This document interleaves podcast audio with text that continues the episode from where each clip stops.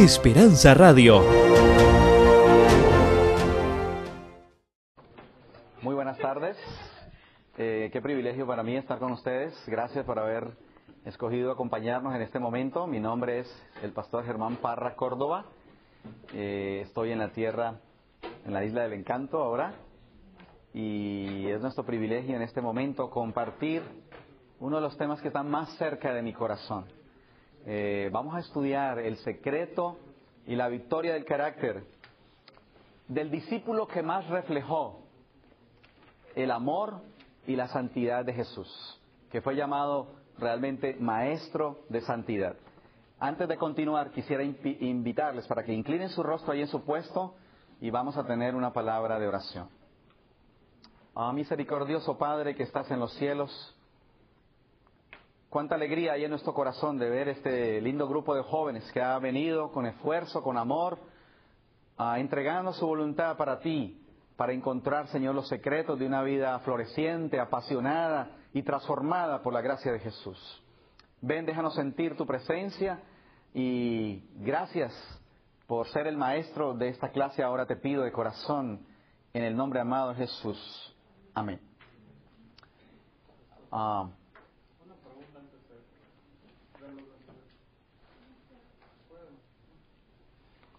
Um, muy bien, uh, vamos a guardar algunas preguntas que pueden suscitarse, ¿verdad?, en el camino,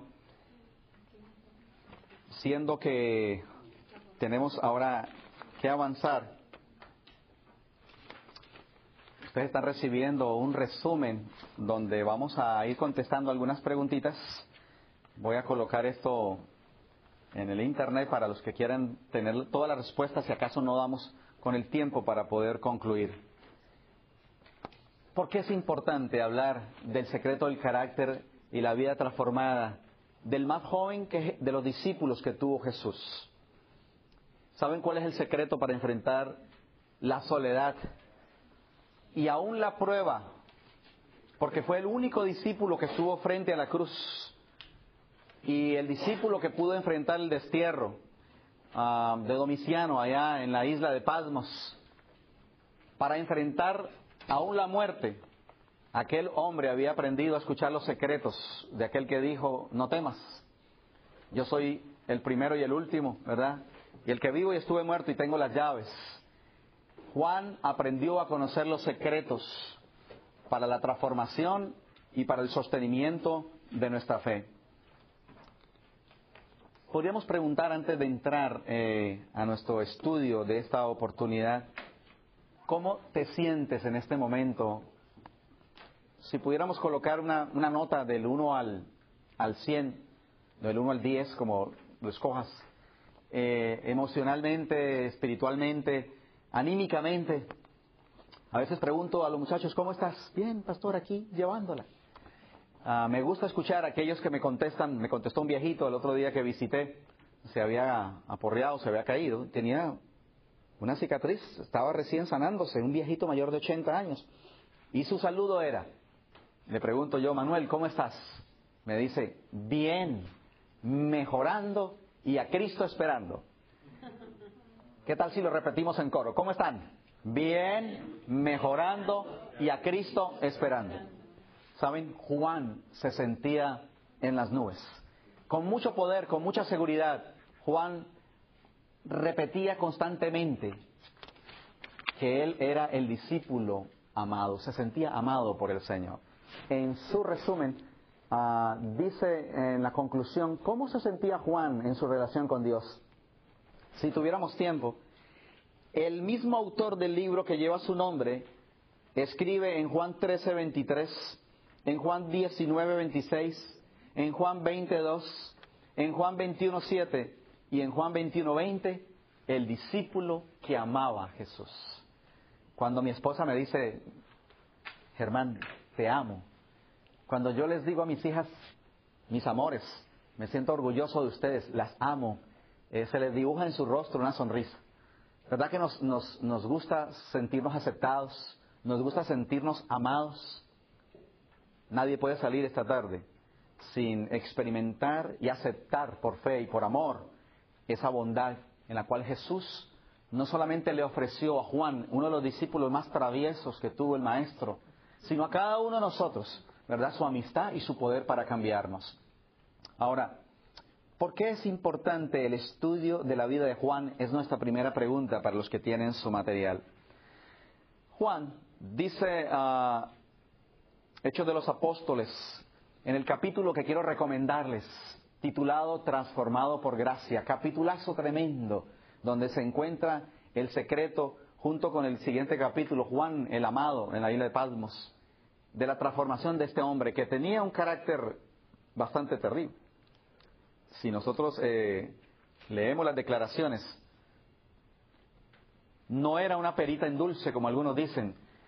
Juan era el hijo del trueno. Y un día, mientras pasaban por Samaria, junto con Pedro y Jesús les envió para que le aparejaran hospedaje para el Señor y no recibieron sino rechazo y desprecio. Vinieron con mucha ira, muy eh, encolerizados para decirle a Jesús, Maestro, manda que caiga qué? Fuego del cielo y los destruya a todos. Y Jesús mirándolos dijo, ¿qué pasa muchachos? ¿No, no saben de qué espíritu son? Así que esos eran los discípulos que mantenían pisando los calles para buscar un puesto al lado del Señor. Y es importante que en esta hora saquemos tiempo para estudiar el carácter de Juan. ¿Saben? El libro La Educación nos habla acerca de la bondad de estudiar las biografías de los personajes bíblicos. Cuando nosotros estudiamos las biografías bíblicas, y quisiera tener mucho tiempo para haberles escuchado por ejemplo, ¿cuál es el personaje fuera de Jesús que más les eh, apasiona, que más les inquieta, que cuando lleguemos al cielo fuera la primera persona que usted desea saludar después de Jesús? ¿Y qué pregunta le harías a ese personaje? Bueno, yo he escuchado personas que me dicen, pastor, cuando lleguemos al cielo, la primera persona que quiero ver después de Jesús y mi esposa, mi pariente, es a José, dicen algunos. Otros quieren conocer a Enoch, ¿verdad? Otros a Abraham. Y en este caso nos ocupa el estudio de Juan.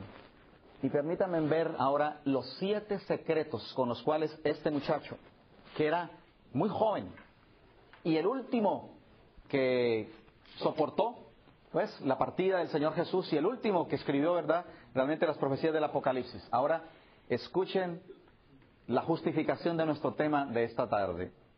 Deseado o hecho de los apóstoles, mejor 436, que dice, Juan, se distingue de los otros apóstoles como el discípulo al cual amaba Jesús. Así se sentía Juan, ¿verdad? Y lo aceptaba por fe y lo escribe con entusiasmo. Parece haber gozado en un grado preeminente de la amistad de Cristo y recibió muchas pruebas de la confianza y el amor del Salvador. La devoción abnegada y el amor confiado manifestados en la vida y el carácter de Juan presentan lecciones. ¿Por qué es importante estudiar la vida de Juan? Porque esta vida presenta lecciones de incalculable valor para la iglesia cristiana. En la vida del discípulo Juan se ejemplifica la verdadera santificación. ¿Deseas conocer entonces un ejemplo de santidad? La palabra del Señor lo llama maestro de santidad. El texto sagrado dice, que sin santidad nadie verá al Señor. Bienvenidos entonces al estudio de cómo el Señor, con un beauty maravilloso, en el cual no hace manicure ni pedicure, pero hace una cirugía de corazón para aquellos jóvenes que desean realmente tener la ternura, la amabilidad, ¿verdad? y el amor de nuestro Señor. ¿Cuál era el resumen la hoja de servicios que distinguía a Juan. La segunda pregunta en nuestro resumen dice, ¿qué defectos distinguían al discípulo antes de su transformación? Juan no poseía por naturaleza la belleza de carácter que reveló en su postrer experiencia. Tenía defectos graves. No, no solamente era orgulloso, pretencioso y ambicioso de honor, ¿Pueden contestar? No solamente era orgulloso, pretencioso y ambicioso de honor, sino también impetuoso, resistiéndose por la injusticia. Él y su hermano eran llamados hijos del trueno, mal genio, deseo de venganza, espíritu de crítica, todo eso se encontraba en el discípulo amado.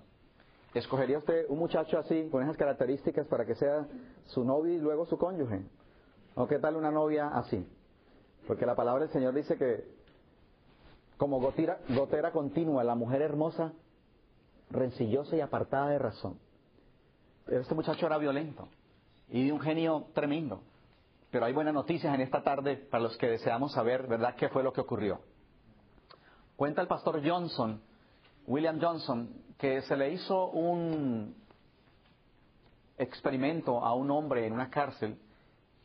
Piensen por un momento en esta hora cómo se va volviendo el físico y las emociones y el espíritu de una persona que está condenada a pasar 30 o 40 años en la cárcel. Bueno, este hombre era demacrado, amargado, resentido, odiaba realmente, su sangre hervía por dentro. Y se hizo un experimento con él, con su permiso, ¿verdad? Se le hizo una, una cirugía plástica. Ustedes han visto por allí en algunos programas en el cual llega una persona bien desaliñada, que está bien feita, ¿verdad? Usando tal vez unos lentes de botella bien gruesos.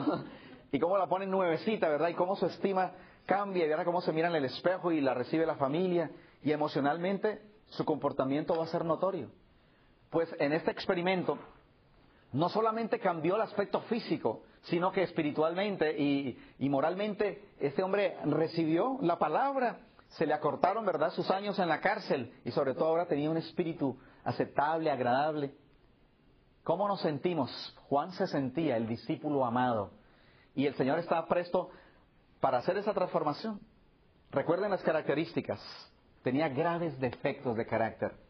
Era ambicioso, combativo, criticón, impetuoso, orgulloso, rápido para resentirse, muy parecido a mí. Qué difícil, ¿verdad? porque lo que no, nos, no les duele a uno les duele a otros. Y el Señor ha venido trabajando conmigo. Quienes habla está profundamente enamorado del Señor y deseo que realmente su imperturbabilidad, su amor, su serenidad pueda ser implantado y reflejado realmente en nuestras vidas. No hay nada más precioso que el Señor está esperando. El mundo desea ver la manifestación del carácter de Dios en sus hijos. Y Juan empezó ahora, se matriculó en la escuela de Cristo. ¿Y qué ocurrió? Llegó a reflejar, dice que hablaba, minaba, primera de Juan 1.1 en adelante, nos va a decir que él va a dar testimonio de lo que vio, de lo que tocó, tenía una íntima comunión con el Señor. Ah, ¿Y qué fue lo que ocurrió? Dice Hechos de los Apóstoles, página 450 que a causa de su profundo amor por Cristo, Juan deseaba estar siempre cerca de él. El Salvador amaba a los doce, pero el espíritu de Juan era el más receptivo. ¿Quieren recordar entonces que Jesús no hace predestinación? No dijo Judas se pierde, no dijo Juan se salva, sino que allí estaban los doce y así como uno tiene hijos y hay uno que más se acerca, que más lo reconoce, que más lo sirve, ¿verdad? Que más se detiene para estar con él. Juan era esa esponja que absorbía los suspiros del Señor Jesucristo y no despabilaba y para donde estaba el maestro, más dice que recostaba su pecho, ¿verdad? Su rostro por el pecho de Jesús. Era más jovial que los demás y con una confianza semejante a la de un niño abrió su corazón a Jesús. Y ahora este muchacho hablaba, miraba, conversaba realmente y lo que más escribía parece que había sido entintado, ¿verdad? En amor, porque escribió lo más profundo que escribe la palabra del Señor en cuanto al amor. Primera de Juan, ¿verdad? Segunda de Juan. Y lo más profundo para el tiempo del fin que Dios haya podido dejar, ¿verdad? En este visionario de Padmos, que llegó a ser llamado Maestro Elocuente de Santidad dice la declaración inspirada, llegó a ser manso, humilde, desinteresado, amoroso, sencillo, sincero, tolerante, paciente, fiel mayordomo y maestro de santidad. Alabados al Señor. Queridos, Jesús no conoce derrota. Y Él es especialista. Él tiene un beauty. Cuando nosotros vamos a un salón de belleza, pues queremos lucir diferentes. Ah, yo tengo un primo que pues se sentía muy acomplejado porque tenía unas orejas, allá en mi país dice como de Dumbo, ¿verdad? Como de elefante. Y muy pinchado el muchacho se mandó a hacer, ¿verdad? Una cirugía para arreglárselas. Conocí a una niña que tenía unos ojos preciosos y el otro día estaba jugando y se le cayó uno y era el lente de contacto porque los ojos no eran verdes. Así que andaba con un ojo de un color y con el otro de otro. ¿Cuánto nos gusta, verdad? Ser, bueno, reconocidos y, y cuán agradable es tratar con una persona elegante. Pero en esta hora, ¿cómo quisiera el Señor inquietar en el fondo de su alma, queridos jóvenes y señoritas, hermanos y hermanas, que la mayor belleza es, como dice Pedro en su primera carta, capítulo 3, versículo 1 en adelante, el incorruptible ornato de un espíritu afable, paciente, que es de gran estima delante de Dios. Estamos preocupados por la musculatura, por, la silueta, pero todo eso pasa. Y mientras el hombre mira lo que está delante, el Señor mira el corazón. Así que eh, el propósito de, estos, de esta serie es llevarnos, ¿verdad?, a la fuente, a la palabra del Señor, el Espíritu Profecía, más que consejos de psicología. Es palabra del Señor para que podamos ver cómo modelaron estos héroes que se pararon, se cayeron, se aporrearon, se levantaron perseveraron y llegaron por la gracia de Dios. Y Pablo nos dice, nosotros también, teniendo en derredor nuestro tan grande nube de testigos, ¿cuáles? El José, que fue humillado y vendido. El Moisés, que fue desterrado, ¿verdad? El David, que se fue sacado del pantano. Continuemos nosotros también con ellos esa carrera que tenemos por delante, puesto los ojos en Jesús, autor y consumador de la fe. El libro La Educación nos recomienda como parte de nuestro crecimiento en la fe, para tener principios inamovibles. Porque hay mucho cristianismo de los sentimientos, de las emociones. Estoy asombrado, queridos jóvenes. Estamos asombrados de, las estadísticas en las cuales, ah, lo digo con mucha reverencia, en nuestra asociación allá en la Unión Puertorriqueña, el año pasado entraron 750 personas y salieron más de 800 como miembros de iglesia. O sea que son muchos los que entran y, pocos los que se sostienen. ¿Dónde están nuestros jóvenes cuando llegamos a la iglesia en la cual nacimos? En esta hora estamos viendo principios de fe para que seamos cristianos como Romanos 8:32, que nada ni nadie nos pueda separar del amor de Dios que es en Cristo Jesús. Veamos los secretos con los cuales Jesús alcanzó y Juan se dejó alcanzar ¿verdad? Y se apasionó y se enamoró del Señor Jesucristo. En primer lugar, queridos hermanos, queridos jóvenes, Juan anhelaba fervientemente ser como Cristo. ¿Cuál es el primer paso para llegar a parecernos al Señor? Todo depende de la acción correcta de la voluntad, dice la sierva del Señor. Tenemos que desearlo, porque Dios no va a tumbar la puerta, ni va a hacer ese, esa cirugía de corazón abierto a la persona que no está invitando, ¿verdad? Ni haciéndole el homenaje de la voluntad, como diría la sierva del Señor. El primer paso, queridos, es desearlo fervientemente. Juan dice en 1 de Juan 2.6, el que dice que permanece en él debe andar como él anduvo. Juan deseaba, dice Hechos de los Apóstoles 4:49, quería ser semejante a Jesús. Y bajo la influencia transformadora del amor de Cristo, llegó a ser, ¿cómo? Manso y humilde. ¿Es tu deseo realmente crecer a la estatura y a la plenitud de Jesús? Juan lo seguía, lo contemplaba, y era su más grande anhelo, tanto que llegó a decir que cuando Él se manifieste, seremos semejantes a Él, porque le veremos tal como Él es. Primera Juan 3.2 añade, amados. Y mira qué, qué ternura para escribir, que es un reflejo, ¿verdad?, de esa transformación de su ser. Amados, ahora somos hijos de Dios. Y aún no se ha manifestado lo que hemos de ser. Pero sabemos que cuando Él se manifieste, seremos semejantes a Él, porque le veremos tal como Él es, palabra de Dios. Y nosotros somos el resultado de nuestros pensamientos. Si lo anhelas y lo escribes, ¿verdad? En, en, la fibra de tu corazón, Señor, yo quiero realmente crecer a la estatura y a la plenitud de Jesús. Cuando los discípulos se les encontró que su habla, ¿verdad? Era muy similar a la del Señor, pues delataba que realmente eran sus discípulos. Necesitamos en primer lugar anhelar fervorosamente, pero saben, no basta con las intenciones, no basta con los deseos, necesitamos dar un siguiente paso y es reconocer, ¿verdad?, nuestros defectos de carácter y admitir nuestras equivocaciones. La palabra del Señor dice, si, si decimos que no tenemos pecado, nos engañamos a nosotros mismos y la verdad no está en nosotros. Así que Juan aceptó las reprensiones del Señor.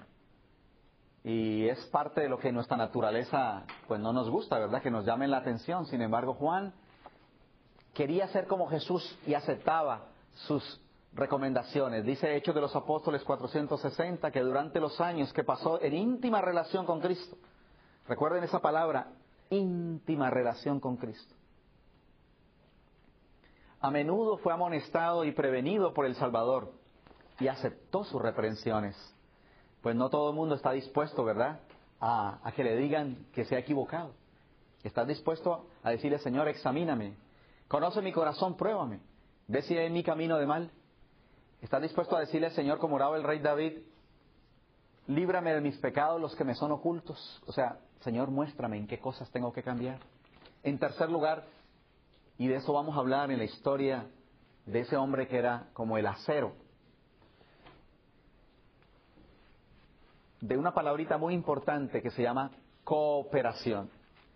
Saben, Dios trabaja y el hombre trabaja. Cuando nosotros cooperamos, entonces el Señor puede hacer en nosotros el querer como el hacer.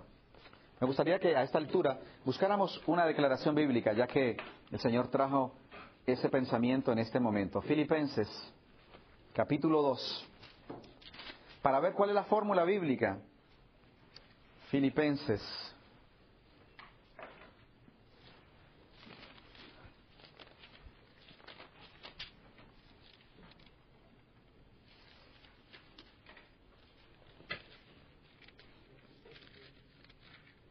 Filipenses, a ver, quiero que encontremos.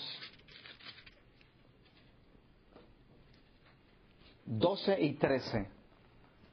Aquí me parece en un solo versículo la fórmula bíblica para el éxito, la victoria la transformación, ampliando este principio de la transformación del carácter del discípulo amado, a saber, cooperar con el Señor. Dice, por tanto, amados, como siempre habéis obedecido, no como en mi presencia solamente, sino mucho más ahora en mi ausencia, ocupaos en vuestra salvación con temor y temblor. ¿Y saben qué va a ocurrir?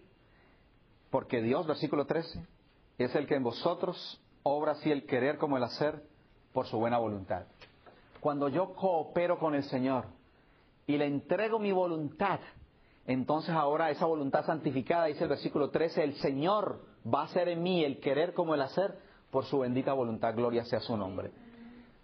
Juan era copartícipe de la tribulación en el reino y en la paciencia de Jesucristo y estaba en la isla llamada Patmos por causa de la palabra de Dios y el testimonio de Jesucristo. Les dejo esta inquietud. Busquen en la Biblia sus personajes bíblicos preferidos en primera instancia con nuestro Señor Jesucristo y se van a dar cuenta de qué forma Dios trabaja con lo imposible para el hombre y el hombre coopera con lo que está a su alcance. Cuando Jesús resucitó a Lázaro, dio una orden, ¿se acuerdan? Quitad la piedra. Pregunta, ¿qué era más difícil? ¿Quitar la piedra o resucitar a Lázaro muerto de cuatro días? Jesús hace lo imposible, hace el milagro, nosotros hacemos lo que está a nuestro alcance. Y Jesús dijo que quitad la piedra. Noé hizo el barco. Era tremendo, ¿verdad?, hacer ese barco. Pero ¿qué hizo Dios? Lo imposible. el milagro de sostener ese papel en alta mar, ¿verdad? Durante todos esos meses. Y hacer el milagro, ¿verdad? De salvar a esa familia. Cuando tú cooperas y rindes tu voluntad al Señor, el Señor va a hacer en nosotros, ¿verdad? El querer como el hacer por su buena voluntad. Hechos de los Apóstoles 4:45 dice, ¿cómo cooperó Juan? El afecto del Salvador por el amado discípulo fue correspondido por éste con la fuerza de su ardiente devoción. Juan, escuchen, se aferró de Cristo como la vid se aferra de su majestuosa columna. Mientras llegábamos ayer aquí por los predios de este lindo Bernie Spring, veía los cultivos de uva. Sí se detuvieron para observarlos. Mi padre tuvo cultivo de uvas. Jesús pudo haber escogido otro árbol de la naturaleza para haber representado a Cristo. Jesús pudo haber dicho, yo soy la palmera, yo soy el, el cedro, pero dice, yo soy la vid. El árbol más enclenque de la naturaleza, más débil, que necesita un rancho, ¿verdad? Donde poder soportar sus ramas.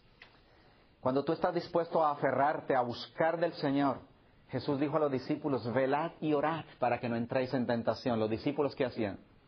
Dormían a pierna suelta. No cooperaron. Y cuando vino la, la prueba al día siguiente, ¿qué pasó? Pedro salió en estampida, ¿verdad? Judas tiró las 30 monedas y solamente Juan, que encontró el secreto, estaba allí frente, ¿cierto?, a ese momento difícil. Jóvenes, ustedes están en una etapa bien bonita. Ah, yo también me siento con ustedes, ya se me está empezando a tiznar el pelo, pero quiero decirles que mañana la moneda de la vida se voltea.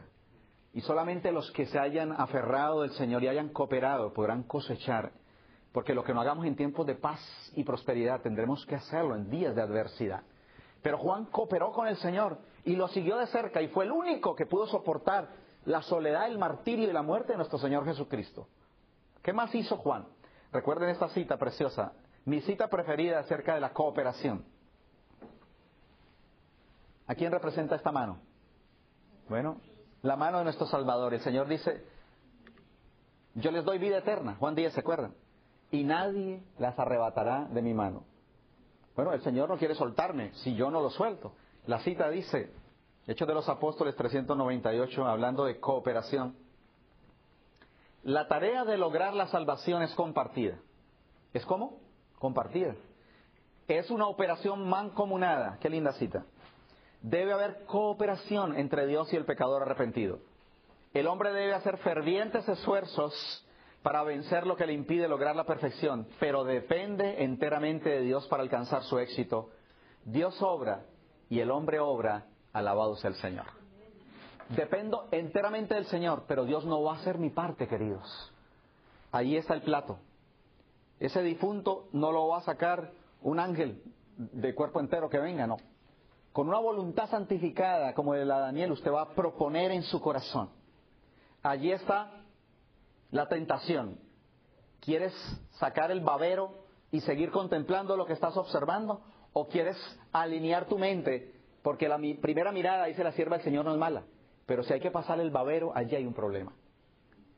Vamos a ver cómo cooperó Enoch para tener la mente más poderosa que yo haya encontrado en la Biblia de personaje bíblico alguno. Juan cooperó con el Señor, lo seguía, lo buscaba, lo admiraba, lo imitaba, hasta que no hacía otra cosa que realmente comportarse reflejando, ¿verdad? Y viviendo como Jesús. Para parecernos a Jesús, Juan contemplaba permanentemente, ¿verdad?, el carácter y la vida del Señor. ¿Cómo lo dice el apóstol San Juan? Una linda declaración. La palabra del Señor dice lo que era desde el principio, lo que hemos oído, y aquí están los sentidos en juego,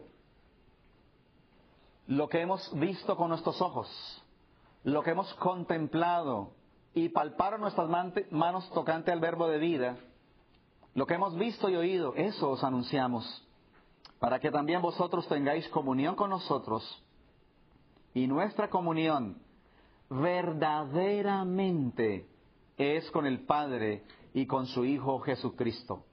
¿Cómo era la comunión y la intimidad que tenía Juan? Dice que era verdadera. Y ahí están en juego los cinco sentidos. Lo que hemos oído, lo que hemos visto, lo que hemos tocado. ¿Qué, qué sentido es este? El tacto.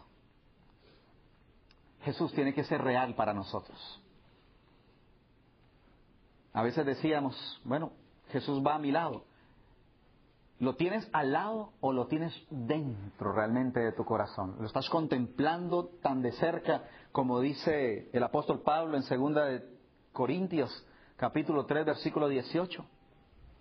Por tanto nosotros todos, mirando a cara descubierta, como en un espejo, la gloria, el carácter del Señor, somos metanoeo. ¿Saben qué pasa con una mariposa? Primero es que una larva y después viene la metamorfosis, ¿verdad? Y ahora se convierte en una linda mariposa. ¿Estás cansado de arrastrarte? Tal vez el diablo quiere tratarnos como gusanos, pero saben, cuando estamos en Cristo y somos nuevas criaturas, levantaremos alas, ¿verdad? Como, como las águilas, alabado sea el Señor. Nosotros no somos de esta tierra, nuestra ciudadanía está en los cielos y nuestra experiencia debe ser en las alturas por la gracia del Señor. Mirando a cara descubierta, como en un espejo la gloria del Señor, somos transformados de gloria en gloria en la misma imagen y la buena noticia es como por el Espíritu del Señor. Así que Juan es un ejemplo para los jóvenes que desean realmente crecer y parecerse al Señor. ¿Qué es lo que debemos contemplar? ¿Se acuerdan de esta linda cita de Camino a Cristo? La sierva del Señor dice, Cristo en su abnegación, Cristo en su humillación, Cristo en su pureza y santidad, Cristo en su incomparable amor. Esto es lo que debe contemplar el alma, amándole, imitándole, dependiendo cómo, enteramente de Él, es como seremos transformados a su imagen y semejanza. Ese precioso libro, Camino a Cristo, nos presenta en el capítulo 7 el secreto también de una vida cristiana victoriosa y poderosa por la gracia del Señor. ¿Qué es lo que contempla nuestra alma? Porque no es posible, jóvenes, tener una experiencia rebosante, vigorosa, apasionante con el Señor, teniendo dos horas de televisión y, y cinco minutos de contemplación del Maestro en la medida en que pese más en la balanza, como escuchamos esa tremenda declaración de esta mañana, ¿se acuerdan? Testimonios para la iglesia. ¿Qué es lo que más pesa en la balanza de nuestra vida? Nosotros, dice Gálatas 6.7, todo lo que sembramos, eso también cosechamos. Y si queremos una vida pasible, y si estamos luchando, ¿verdad?, con esas tendencias hereditarias y cultivadas, tenemos poder suficiente en el Señor, porque Pedro escribió que todas las cosas ¿Cuántas? Todas. Que pertenecen a la vida y a la piedad. Y piedad es semejanza a Dios, alabado sea su nombre. Nos han sido dadas por su divino poder. Así que que nadie diga que no es posible, porque Cristo vive y nosotros vivimos en Él por su gracia y su poder. Así que Juan no solamente anhelaba fervientemente, Juan no solamente reconocía, ¿verdad? Y aceptaba las reprensiones del Señor, Juan no solamente contempló y deseó ser como el Señor, sino que cooperó también. ¿Y cuál otro elemento? Fue su experiencia, según 1 de Juan capítulo 5, versículo 14 y 15. Bueno, la palabra del Señor dice, esta es la confianza que tenemos en Él, que si pedimos alguna cosa conforme a su voluntad, Él nos oye. Qué linda promesa. ¿Qué está diciendo Juan? Si pedimos algo conforme a su voluntad, Él nos oye. Y yo pregunto, ¿no querrá el Señor ver jóvenes en Chicago, en California, en Minnesota y en esta nación americana y en Puerto Rico y en el mundo entero, reflejando su ternura, su amabilidad, su pureza, su amor, su servicio? ¿Saben? El Señor está esperando que nosotros cooperemos y Él estará presto, ¿verdad?, para enviarnos por su gracia y su poder con esta transformación. Y si sabemos que Él nos oye, en cualquier cosa que pedimos, sabemos que tenemos las peticiones que le hayamos hecho. Que esta promesa pueda ser una firme ancla en nuestra vida. Y así como Juan está resumiendo su experiencia y nos está recomendando, podamos nosotros también experimentarlo. Ah, estaba leyendo la historia. Ah, dice el pastor Ophil, que escribió un libro tremendo llamado Secretos de la vida victoriosa del cristiano, cómo enfrentar una tentación aparentemente irresistible. Piensa por un momento en esta tarde, querido joven, en qué es una de las cosas que más prueban tu fe y tu carácter. Alguien dice, para mí, ah, cuando me critican, cuando me maltratan, una de mis mayores provocaciones es ah, ver películas de lujuria, mi mayor provocación, dice alguno, es comer comida chatarra, no soy capaz de dominarme en esto, no sé cuál sea tu lucha, pero quiero que seas en este momento sincero y te ponga la mano en el corazón y pienses, ¿qué es eso que realmente acelera, verdad, el pulso de la tentación? Y entonces la palabra del Señor dice lo siguiente, dice en Romanos capítulo 13, no seas vencido de lo malo, sino vence con el bien, ¿qué cosa? El mal. Y mira lo que vamos a hacer, no como psicología, sino siguiendo la palabra del Señor. Como el diablo nos ataca, dicen por ahí en el lenguaje del fútbol o del soccer, que la mejor defensa, ¿qué cosa es? Un buen ataque. Mientras el equipo se refugia atrás y es más fácil que llegue porque llegue ese gol. Pero el equipo que en vez de defenderse ataca al otro, pues lo tiene cierto en control. Lo que la palabra estaría diciendo es no seas vencido de lo malo, que el diablo nos está resistiendo, sino vence con el bien, más bien nosotros en el nombre del Señor. Mira lo que va a ocurrir.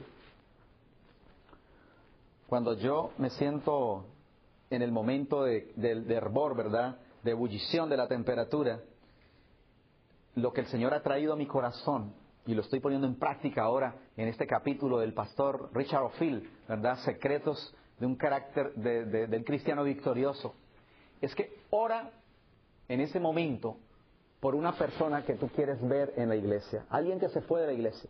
Ora por un enemigo, alguien que te hace la vida cuadritos. Si tú has decidido, escucha bien querido joven, si tú has decidido, porque tú estás practicando el tema de hoy, de entregar tu voluntad al Señor y dices, Señor, cuando venga la tempestad, en ese momento, mientras el enemigo me quiere agobiar y me quiere destruir, entonces, en tu nombre y con tu poder, voy a caer de rodillas, voy a meditar, voy a orar por esa persona. Saben, yo tengo varias personas, como suele suceder en el ministerio y en todas partes, que tal vez no comulgan con uno, que no soy el más querido, el más amado, tal vez me quieren hacer la vida difícil.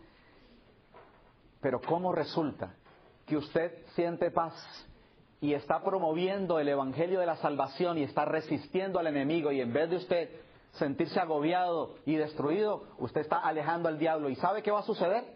Como el diablo sabe que no solamente lo está perdiendo usted, sino que usted ahora es un embajador en oración por su compañero, él va a dejar de fastidiarlo y va a hacer lo que sucedió con Jesús. Dice que se fue. Cuando Jesús libró la tentación en Mateo 4, usted dice que se fue el diablo y vinieron ángeles para servir al Señor, alabado sea su nombre. ¿Hemos captado? ¿Cómo en forma práctica, a través de la oración, podemos ser más que vencedores para que no seas vencido lo malo? Vence con el bien el mal. Identifica esa persona difícil, esa persona que te ha hecho sufrir, esa persona que tal vez se fue de la iglesia y pídele al Señor en el momento que viene la tentación y te vas a dar cuenta que el diablo se va, como dicen por allá en Puerto Rico, a chavar y va a salir huyendo y va a dejarte tranquilo porque sabe que te perdió a ti y está perdiendo a los demás. Ahora, ¿cómo oraba Jesús? ¿Cómo oraba Juan? ¿Cómo oraba Pedro? Para unos coléricos y temperamentales como eran ellos, es difícil subir, dice Hechos capítulo 3, versículo 1, a la hora nona plenas 3 de la tarde, yendo al templo, ¿verdad? A orar. Ese es el secreto que ahora Juan nos está diciendo. Necesitamos jóvenes sacar más tiempo para la oración. Y me gustó escuchar que hay algunos capítulos, ¿verdad?, donde se pueden organizar ministerios de oración, ¿verdad?, en las diferentes ciudades. Algo que me fascina hacer y lo hago para la gloria del Señor, queridos. Toma el teléfono Recuerda a ese joven, ¿verdad?, que está recién viniendo a la iglesia, esa persona que está pasando por una crisis, esa abuelita que está en su soledad, que está en su depresión. ¿Tú quieres que el Señor sane tus penas? Preocúpate por las del vecino. ¿Tú quieres crecer en la gracia del Señor? ¿Tú quieres alejar la tentación? No hay nada que nos acerque tanto en el ambiente del cielo como una oración Gloria sea al Señor. ¿Quieres alejar la impureza? ¿Sabes? La oración es como una llave. Y una llave sirve para dos cosas. Sirve para abrir y sirve para cerrar. La sierva del Señor dice que la oración es una llave para abrir los almacenes del cielo, donde están atesorados los tesoros. Y la, oración es una llave para cerrar nuestra mente a toda imaginación impura y tener el carácter de Jesús. Gloria sea su nombre. ¿Cómo venció Juan? Como tú y yo podemos vencer de rodillas, no por fuerza ni suficiencia humana, sino por la gracia y el poder del Señor de una vida que en deuda y enamorada con el Señor le ha entregado su voluntad y ahora con una voluntad santificada le place, porque Cristo vive en ti, conversar con el Señor. O cómo son las oraciones o las conversaciones, comparándolo ahora, porque una oración es hablando con el mejor amigo. los adolescentes consumen muchos minutos en el celular, ¿verdad? Yo tengo tres hijas. Sueltan el teléfono y al rato está sembrada allí y hablen y hablen y encuentran mucho tema para hablar. Que llegue el momento, queridos jóvenes, que nos apasionemos tanto con el Señor, ¿verdad?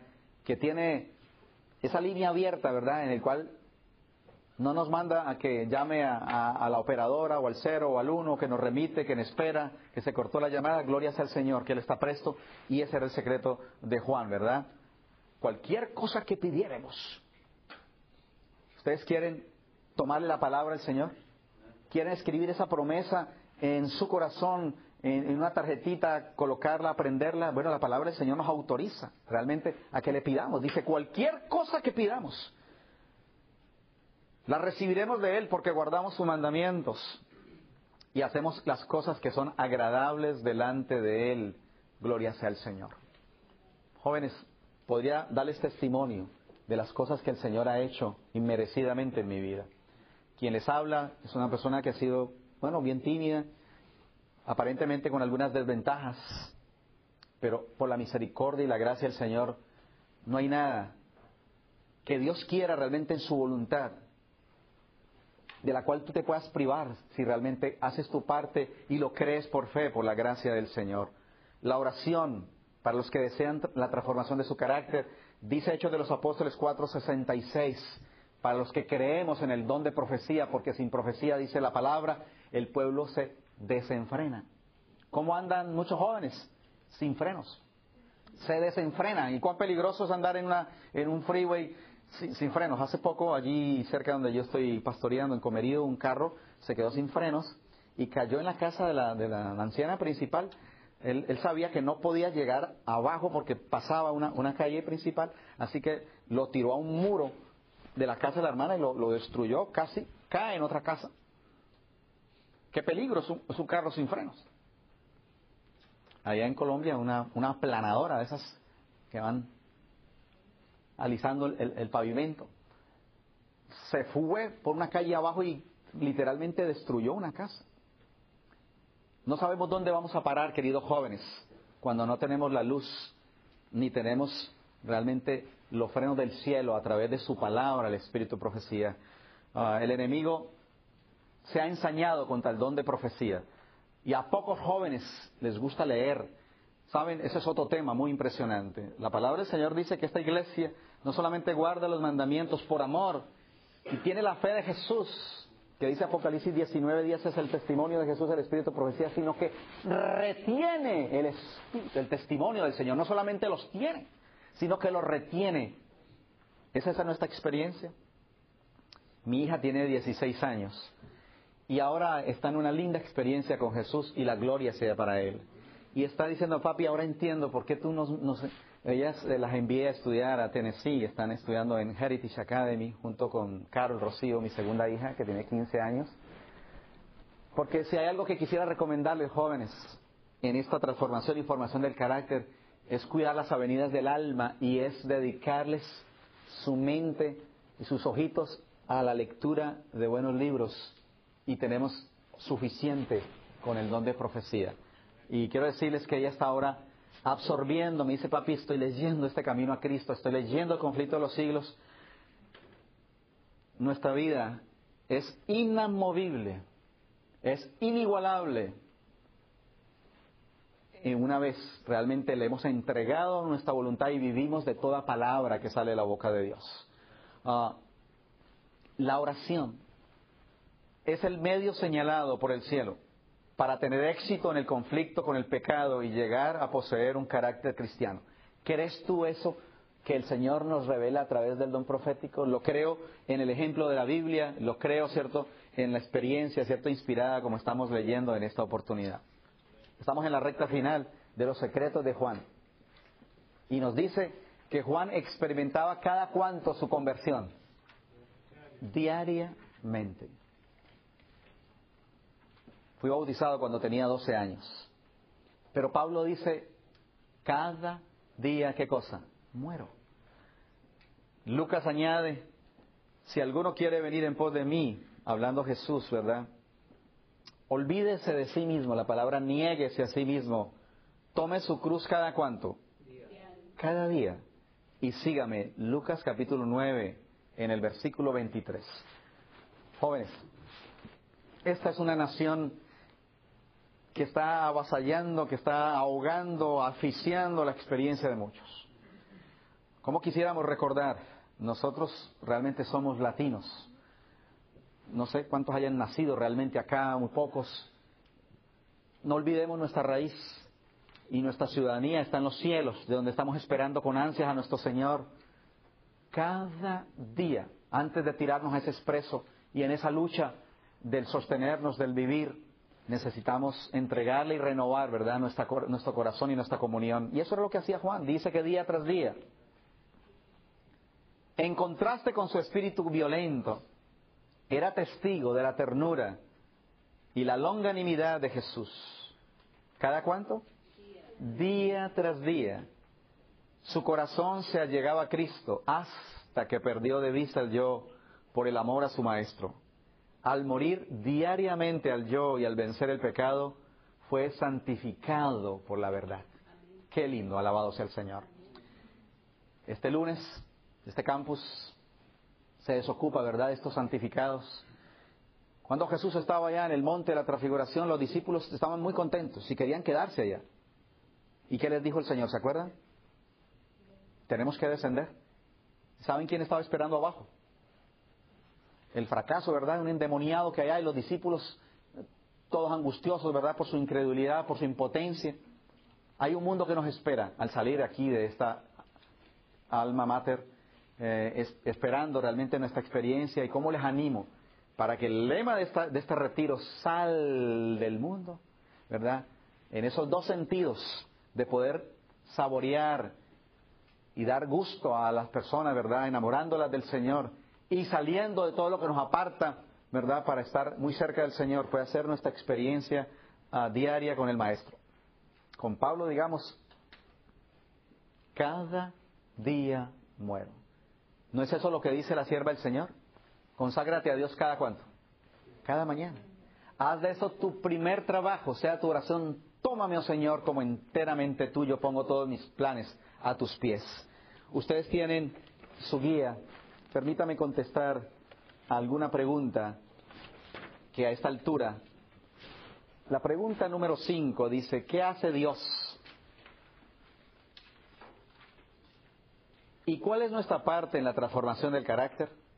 Hechos de los Apóstoles 4:46, ustedes tienen allí la, hoja guía y pueden ah, complementar, dice, semejante transformación de carácter, como la observada en la vida de Juan, es qué cosa?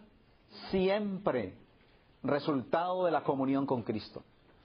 Pueden existir defectos notables en el carácter de una persona, pero cuando llega a ser un verdadero discípulo de Cristo, aquí están los dos elementos, hermanos queridos. Primero, el poder de Dios. Dice, el poder de la gracia divina le transforma y santifica. ¿Y cuál es la parte humana? Contemplando como por un espejo la gloria del Señor, es transformado de gloria en gloria hasta que llega a ser asemejarse a aquel a quien adora, alabado sea el Señor. La pregunta número siete, ya en la recta final de nuestro seminario de esta tarde, los secretos del carácter y la transformación del discípulo amado. Dice, ¿cuál íntima? Pregunta número 6. ¿Cuán íntima era la comunión del discípulo amado? La cita de 1 de Juan 1, 1 al 3 dice lo que era desde el principio. Lo que hemos oído, lo que hemos visto con nuestros ojos, lo que hemos contemplado y palpado nuestras manos tocante el verbo de vida. Lo que hemos visto y oído, eso os anunciamos, para que también vosotros tengáis comunión con nosotros y nuestra comunión verdaderamente es con el Padre y con su Hijo Jesucristo. En última instancia, el secreto de Juan, según Hechos de los Apóstoles, capítulo titulado Transformado por Gracia, y según lo que hemos leído, ¿verdad?, en su registro del Evangelio, según San Juan, primera, segunda, tercera de Juan y aún en el Apocalipsis, dice que Juan vivía no solamente, ayúdenme a recordar, cuáles fueron los elementos que el Señor usó y que Juan cooperó para su transformación. En primer lugar, Juan, ¿qué qué? Anhelaba fervientemente. En segundo lugar, Juan reconocía su defecto de carácter. No es fácil, jóvenes, aceptar nuestras equivocaciones, pero es de caballeros, es de damas y de cristianos el aceptar. El rey David dice en el Salmo 51, reconozco mis equivocaciones y mi pecado está siempre delante de mí. En tercer lugar, Juan cooperaba fervientemente.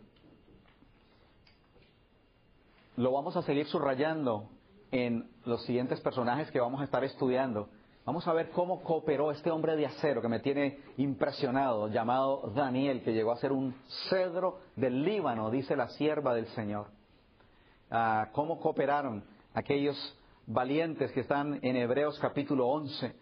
Dios hace una parte y a nosotros nos toca hacer la nuestra. Si la palabra del Señor dice, huid de la fornicación, ¿cómo cooperó José? Bueno, su parte era, él recibió la impresión del Espíritu Santo, no lo hagas. Y él le tocó qué? salir de ese lugar. ¿Cómo cooperamos nosotros cuando en el Internet aparece alguna escena pornográfica, verdad, que nos aleja del Señor? ¿Vamos a quedarnos sembrados allí o queremos escuchar la voz del Señor? Nuestra parte es realmente someter nuestra voluntad a la voluntad del Señor. En cuarto lugar, ¿qué más nos dice la experiencia de Juan? Juan contemplaba continuamente Pídele al Señor que quite todo lo que nos aparta de Él. Como dice Hebreos capítulo 12, puesto los ojos en quién?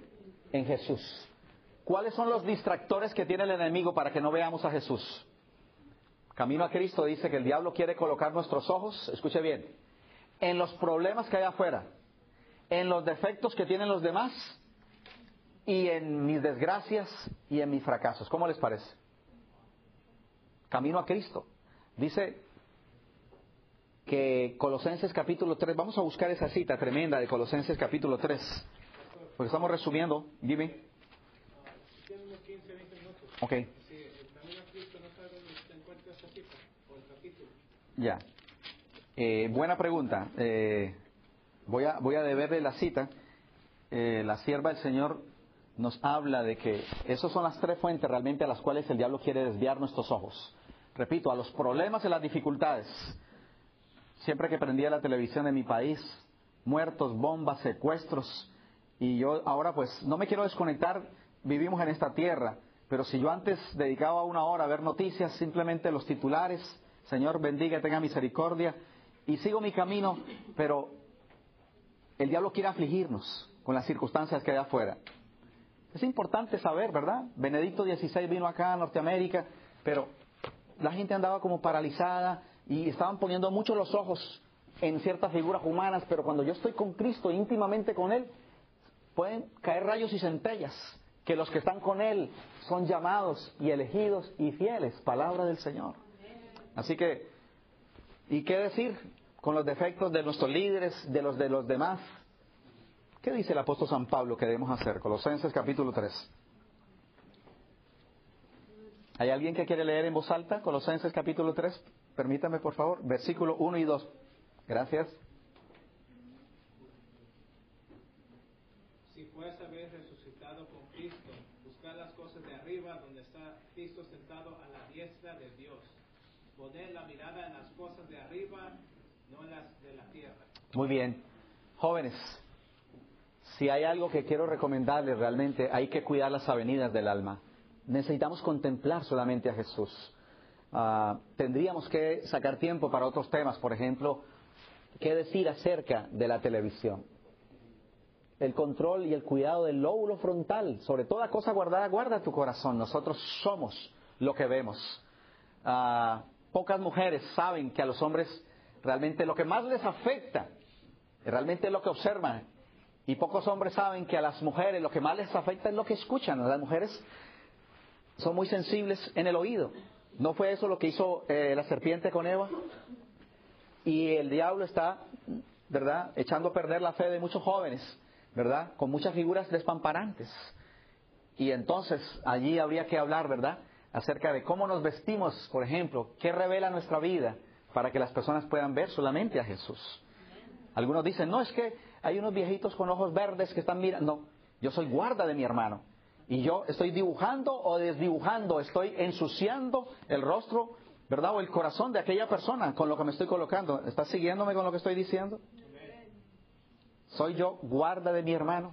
¿Deseas que la primera impresión que venga a la mente de tu compañero, eh, de tu novio, de tu amigo, de tu hermano de iglesia, ¿en qué piensa la gente cuando te mira? Detrás de cada persona hay una figura y hay una imagen, ¿verdad? Y la palabra del Señor dice, poned la mira en las cosas de arriba, no en las de la tierra. Así que Juan decidió que aunque tenía los pies en la tierra, quería contemplar a Jesús. Jóvenes, estaba diciendo en el primer seminario acerca del carácter de Cristo, donde estuvimos estudiando los cuatro secretos de Jesús, que los que deseamos parecernos a Cristo, definitivamente necesitamos seguirlo, ¿verdad? Desde el pesebre hasta el Calvario. Y hay un tema que debe inquietar nuestra alma porque el enemigo no le interesa y es el tema de la justificación por la fe. Ahora entiendo un poco más de cerca Romanos 6:23. ¿Alguien se acuerda qué dice Romanos 6:23? Mateo 6:33, ahora es que estoy buscando. Buscad primeramente qué cosa. Siempre le puse atención a la primera parte del versículo. Busca primero el reino de Dios y su justicia. Es el reino de Dios, pero ahí está diciendo y su justicia. ¿Saben? Cuando yo entiendo el mensaje de la justificación por la fe, lo que ocurrió en 1888, que estábamos tan desérticos, dice la sierva del Señor, como las colinas de Gilboa. Quisiera tomar un paréntesis muy, muy corto para inquietarlos con esto. Ah, la iglesia nació 1844-1863 tomamos nombre, y vinieron hermanos de las diferentes iglesias metodista, bautista, presbiteriana, que fueron básicamente las fundadoras, ¿verdad?, de este adventismo al cual el Señor llamó, ¿verdad?, a su iglesia como remanente. Estas iglesias, ah, bueno, exaltaban y hablaban bastante, mucho de Jesús. Pero vino un énfasis muy marcado realmente en los mandamientos y ahora los mileritas, después del chasco, vieron pasar los años y cerca de 1888 éramos conocidos realmente como una iglesia solamente de los mandamientos. Haciendo una distribución de la herencia, alguien dijo que los católicos se quedaron con el catecismo y la tradición, que los protestantes se quedaron con la cruz y que los adventistas se quedaron con los mandamientos. ¿Saben? Allá en la isla hay un apasionamiento, entre comillas, eh, porque mucha gente quiere hablar del amor de Cristo en las iglesias evangélicas, pero muchas personas nos conocen tal vez solamente por exaltar, ¿verdad?, los mandamientos y hablar de la bestia y hablar de las normas y hablar de la dieta, pero no habrá transformación, no habrá falda que se estire, no habrá verdadera motivación para cambiar mi alimentación si no es realmente como resultado del profundo amor de Cristo en mi corazón. Nadie será temperante, dice la sierva del Señor, a menos de que la gracia de Cristo sea un principio viviente en nuestro ser.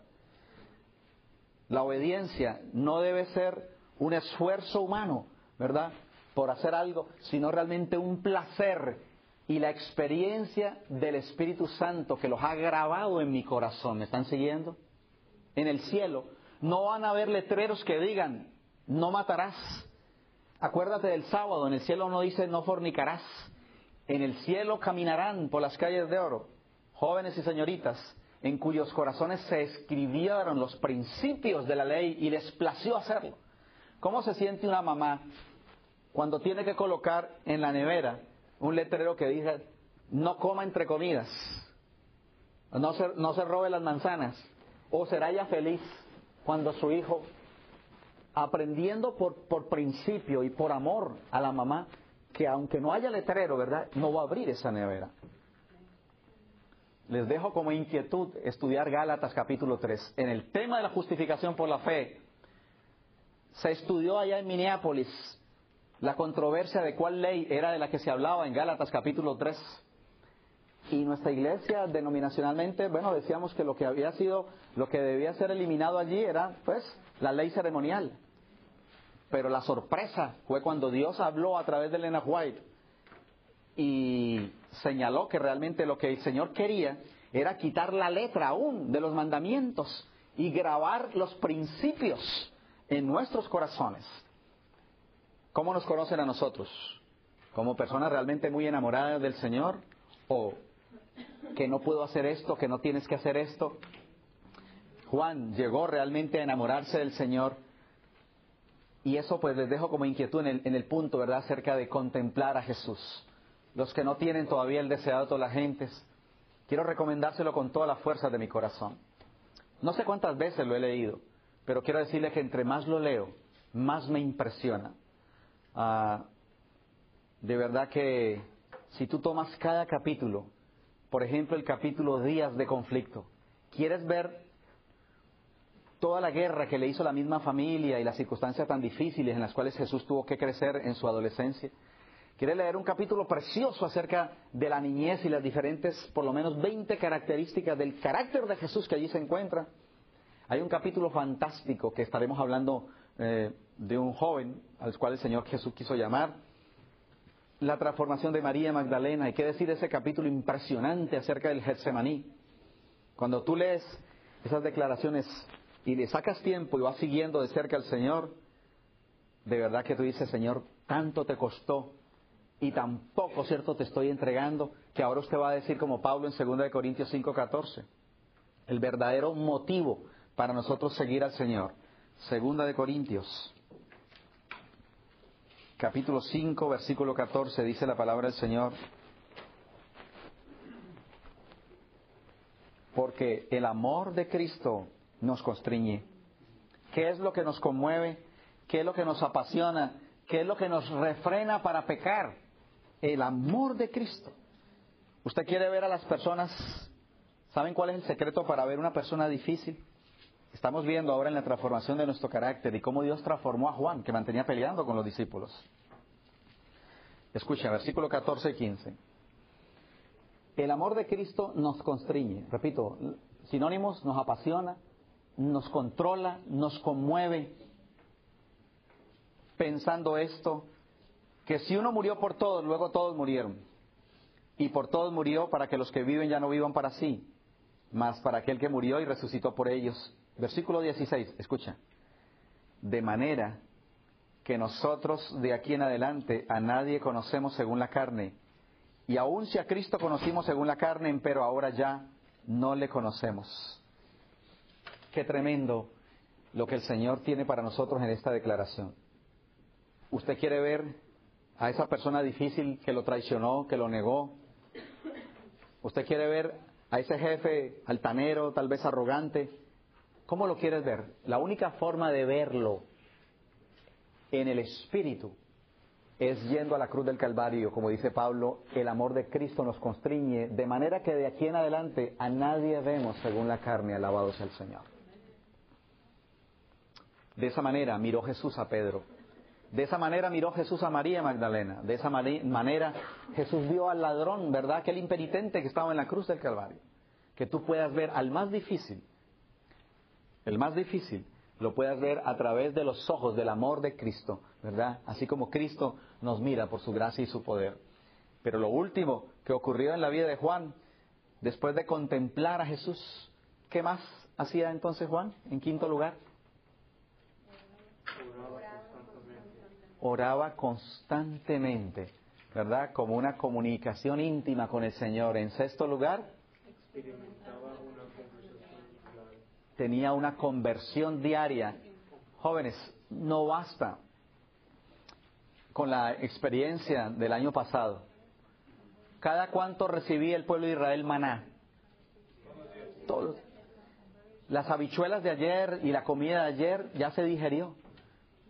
Y nadie puede comer por mí. Necesito una experiencia íntima y diaria con el Señor.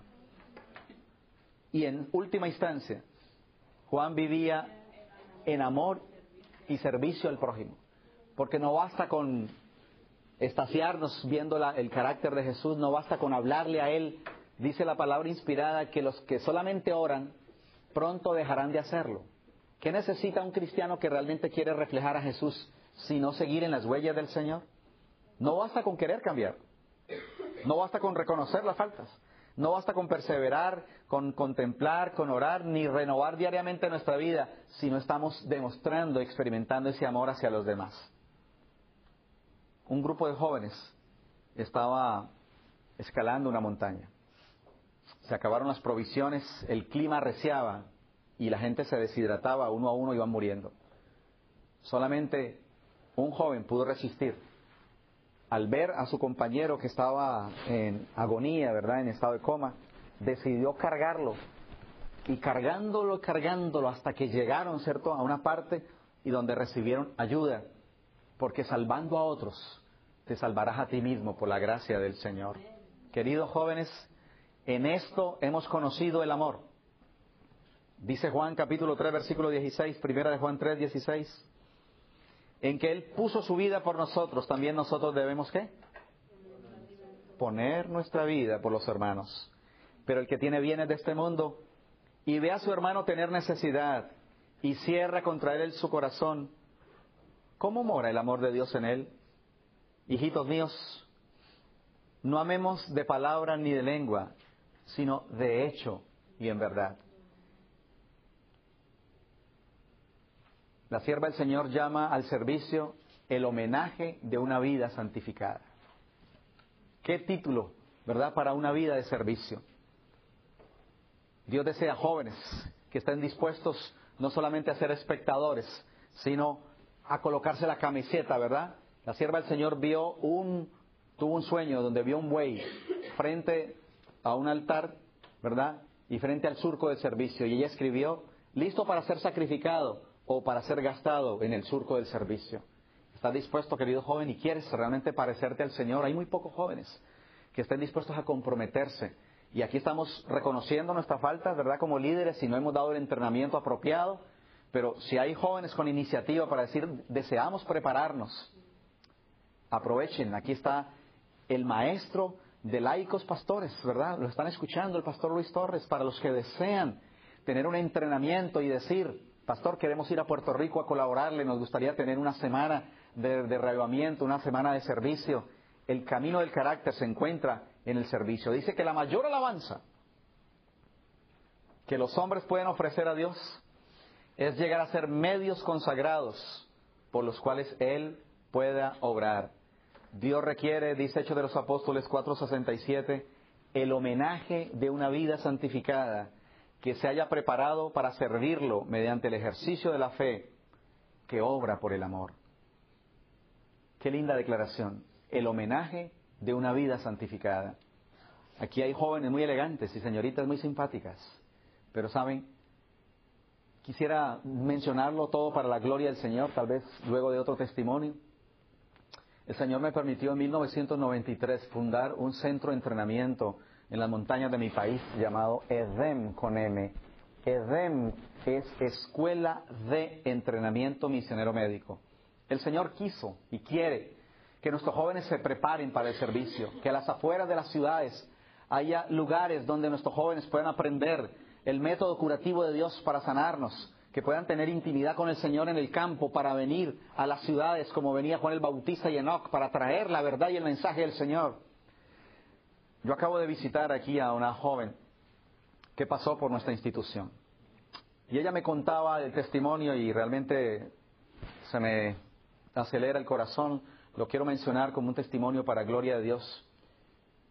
Ella me llamó desde la ciudad de Medellín para decirme que ella ah, quería ser aceptada en nuestra institución para prepararse como misionera. Hacía poco había perdido a su hijo, una linda muchacha. No conocía la crisis en la cual se encontraba. Han pasado como ocho años y esta semana ella me dijo, sabe pastor, tal vez usted no recuerda, pero yo ese día que lo llamé a usted, estaba en el décimo piso del edificio Colpatria en la ciudad de Medellín. Yo me iba a tirar, ¿cierto?, a, a la calle abajo, quería acabar con mi vida, no encontraba sentido, los hermanos me habían aparentemente abandonado. Qué impresionante fue para mí saber cómo el Señor realmente ganó esa victoria, porque yo no, fui ni consciente, pero que el Señor haya establecido un lugar, una alternativa donde personas puedan ir a encontrarse con el Señor y al servicio, y esa muchacha, ustedes la vieran, una linda muchacha, caminando con un carrito para vender pan del que producimos allá en esa institución, con un asadón ah, trabajando la tierra en la huerta y haciendo tareas realmente aparentemente rudimentarias.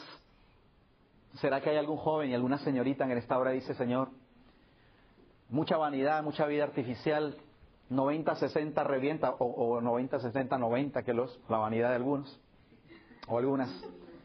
Jóvenes, todo eso, señoritas, todo eso se acaba.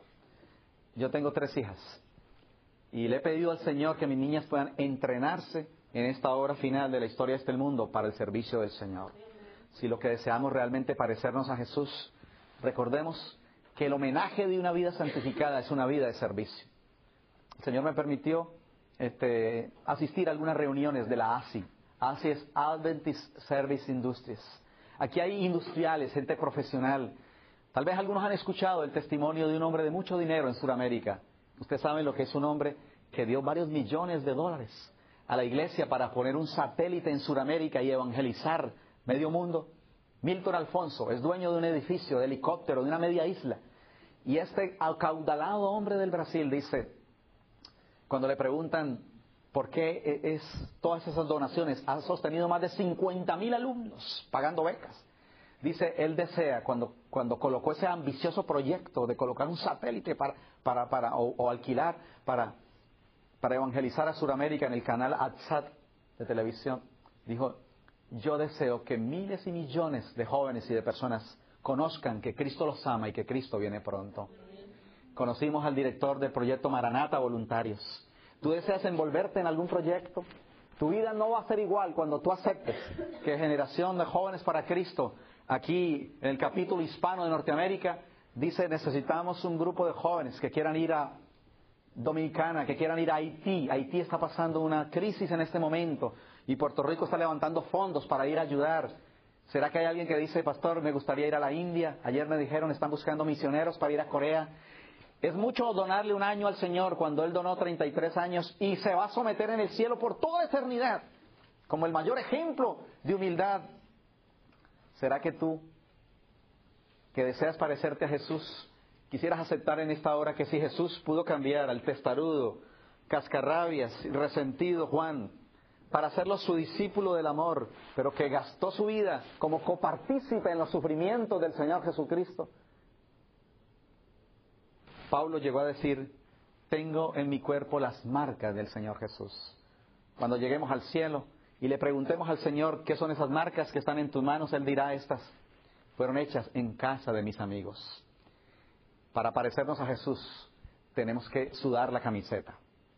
Y Juan en esta tarde nos ha dicho, ¿verdad?, que el secreto es, a pesar de los grandes defectos, el que estuvo con Juan, ¿verdad?, en la soledad, el que lo fortaleció, nos dice que él anhelaba fervientemente ser como Cristo, que reconoció sus defectos de carácter, que cooperó fervientemente con el Señor, que contemplaba permanentemente a Jesús, oraba constantemente, diariamente se convertía de nuevo a Él y vivía una vida en servicio y en amor al prójimo. Necesitamos entonces en este momento tener una oración de gratitud al Señor y yo quisiera preguntar, ¿cuántos jóvenes quieren decir, Señor, yo no quiero oro ni plata, yo lo que quiero es la belleza de Cristo en mi corazón. Yo quiero que me inundes de amor, que me des el verdadero motivo para servirte, para conocerte. Que las personas al verme, como dijo una señora, la razón por la que yo quise ser dentista fue que cuando vi un rostro que reflejaba tanta paz, tanta pureza y tanto amor, yo quise ser esa clase de cristiana. ¿Saben? El mejor método de predicación. Yo creo en el entrenamiento, yo creo en dar estudios bíblicos, yo creo que hay que tomar decisiones. Pero aunque tú no puedas repartir un volante, ni tocar una puerta, ni pararte a un púlpito, solamente cuando las personas te vean y digan, ¿verdad? Su simpatía, su amor, su pureza refleja que es un hijo de Dios. El otro día fui a comprar un repuesto para uno de los carritos viejos que tenía allá en Colombia y no tenía los recursos ah, suficientes para los varios repuestos que necesitaba. Y le pregunté al Señor, me dice, bueno, me vas a quedar debiendo varios miles, pero con esa cara de cura que tienes, imposible que me vas a robar. Así que me soltó el repuesto, queridos. Yo no sé qué miran las personas en ti. Cuando la gente veía a Abraham, lo llamaban amigo de Dios. Que tú puedas ser realmente un amigo del Señor, ¿verdad? Y como Juan, podamos llegar a reflejar. No hay nadie en esta tarde, por desventajosa que haya sido su herencia y el medio en el cual se encuentre, no te pierdas el tema de la transformación y la, y la belleza de Enoch, que vivió en la época más difícil de la historia de todos los tiempos y que será un trofeo y testimonio de los que Dios tendrá en la hora final de la historia de este mundo. Quiero invitarles para que estemos en pie y vamos a darle gracias al Señor. Ah, y quiero invitarles para que los que deseen continuar, mañana estaremos estudiando los secretos de la mujer que fue alcanzada y sacada del pantano, el secreto de María Magdalena, los secretos de Daniel, la transformación del iracundo Pedro y también la historia del primer hombre que llegó al cielo, ¿verdad? trasladado por el Señor la historia de Enoch. Oremos. Nuestro más fiel y amante Padre Celestial, como quiero agradecerte, Señor, por la oportunidad de tener en esta tarde este lindo grupo de jóvenes y señoritas que ha venido movido por tu Santo Espíritu a esta convención, generación de jóvenes para Cristo, capítulo hispano, Señor, en Norteamérica, deseoso, Señor, de unir sus fuerzas, su voluntad y su amor al ejército de jóvenes que tú estás embelleciendo y capacitando para estar en pie, Señor, en esta lucha final. Oh Padre, Hoy queremos entregarte nuestra vida, nuestros defectos, nuestro viejo pasado y suplicarte que el Dios de amor que pudo cambiar a Juan pueda venir para cambiarnos y transformarnos a nosotros. Gracias Señor, porque tú no conoces derrota. Gracias por ese mensaje precioso de este discípulo que escribió las cosas profundas del amor de Dios al decirnos el que no ama es porque no conoce a Dios, porque Dios es amor al decirnos, hijitos míos, estas cosas os escribo para que no pequéis. Podemos tener, Señor, el ejemplo de hombres que aunque tenían tremendas desventajas en su carácter, llegaron a la cima de la intimidad y así como Juan lo vio, lo escuchó, lo palpó, lo tocó y lo compartió con nosotros, también queremos ser instrumentos para que la gente al ver a estos jóvenes y señoritas puedan definitivamente encontrarse con el Cristo vivo del Calvario. Que la bendición del Padre, que la bendición del Hijo y que la presencia transformadora del Espíritu Santo se quede con cada uno de nosotros. Es mi oración de corazón en el nombre de Jesús. Amén y amén.